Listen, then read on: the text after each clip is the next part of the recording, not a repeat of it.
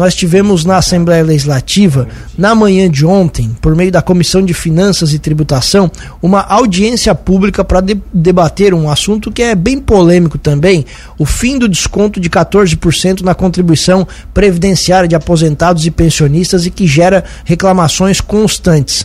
O evento reuniu lideranças políticas, representantes de órgãos públicos, sindicatos, que lotaram lá galerias da Alesc. A audiência pública foi uma proposição do deputado Marcos Vieira. Ele também conduziu o evento e ele está na linha para conversar com a gente. Deputado, bom dia, obrigado pela gentileza da entrevista, tudo bem?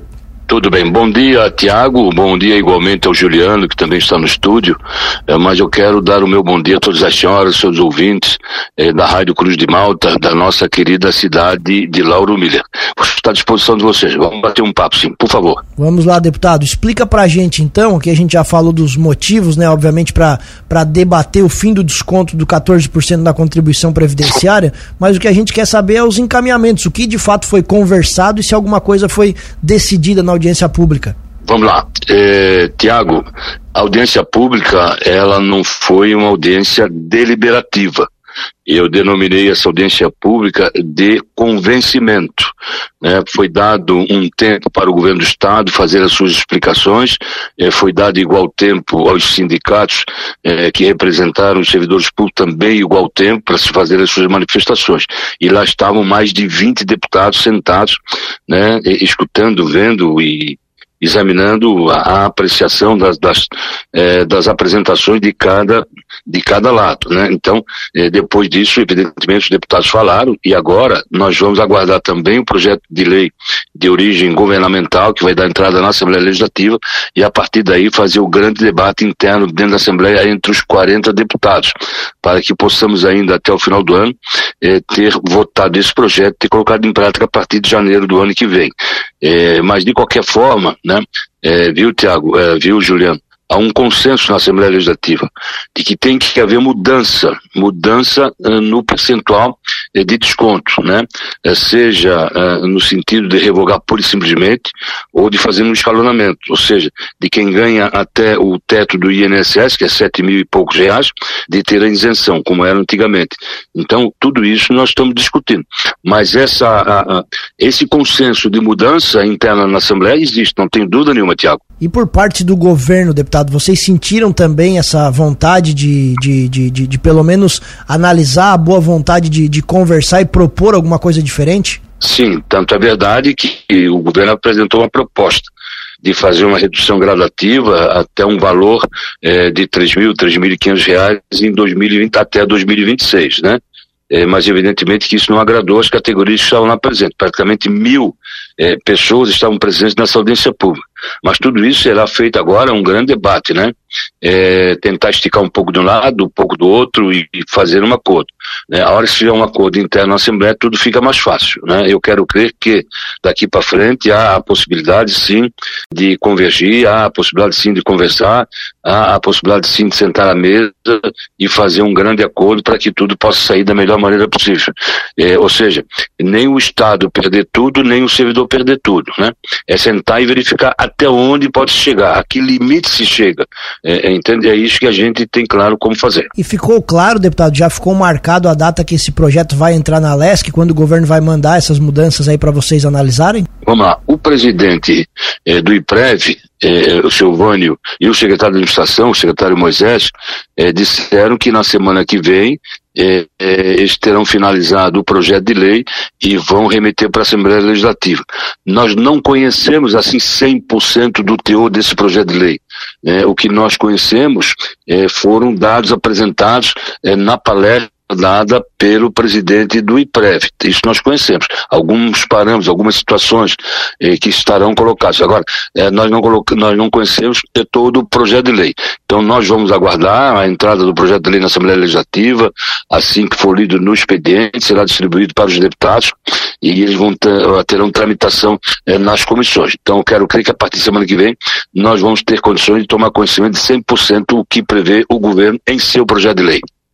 É sempre muito difícil agradar dois lados que têm objetivos meio que diferentes nessa em situações como essa. Não, bem oposto, né? É. Viu Exatamente. Não é, é diferente, é bem oposto. É. Entende? É, de um lado o governo diz que não pode, do outro lado o servidor quer revogar. Então, quis, como quis, é que vai é, chegar num acordo? É difícil. Eu quis pegar mais leve, mas o senhor foi mais direto. Como é que faz aí para resolver isso? como, é que, como é que o senhor vê isso? Tiago, sentando, sentando, conversando, né, acordando, né? É, eu, eu não costumo trabalhar é, empurrando de goela abaixo, nada. Né? Eu costumo trabalhar sentando, conversando, acordando, né? convencendo as pessoas ou convencendo os meus pares, né? convencendo o governo, convencendo os servidores públicos. Né? Então eu trabalho nesse sentido. Foi isso que fiz no dia de ontem. Né? É, inclusive nos dias que antecederam eh, a realização da audiência pública, que aconteceu no dia de na Assembleia Legislativa, eu conversei muito com os sindicatos que representaram, que representam os servidores públicos, eu conversei muito com os secretários de Estado, eh, que representaram o governo do Estado, né, para nós acordarmos, fazermos uma audiência pública ordeira, normal, eh, de, de, de esclarecimento, né, mas sobretudo realizar uma audiência pública de convencimento, onde foi dado a ambas as partes igual tempo, oportunidade, para falar, apresentar, dar sugestões né, e convencer os deputados. Então foi tudo isso que nós fizemos no dia de hoje e graças a Deus a audiência pública transcorreu de forma bem normal, apesar eh, da elevada quantidade de pessoas que lá estiveram na Assembleia Legislativa no dia de ontem.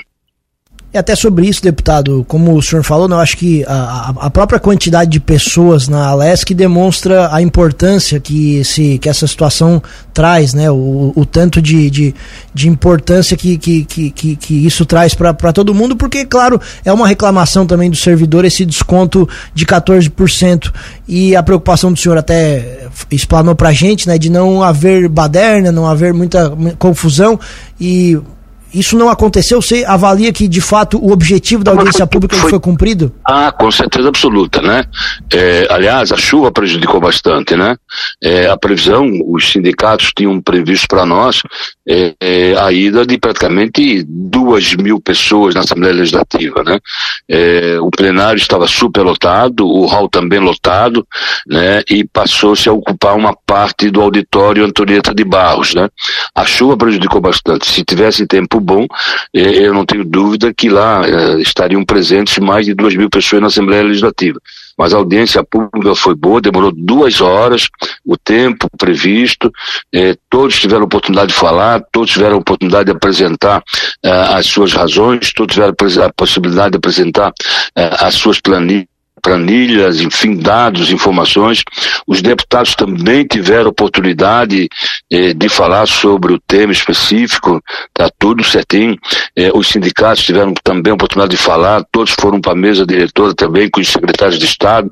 Então tudo foi, eh, saiu de acordo com o que manda o figurino, né? Agora, o que falta é o grande debate interno na Assembleia, dos 40 deputados, para saber qual é a direção que a Assembleia Legislativa vai tomar é, daqui para frente. Isso é o mais importante agora. É, as portas estão abertas, foi dado esse pontapé inicial, é esperar o projeto do governo e também examinar os outros projetos que já estão é, andando na casa, viu, Tiago? Porque tem dois projetos andando na casa já. Um de autoria do deputado Fabiano da Luz, que revoga os 14%, e outro de origem popular, que também que revoga os 14%.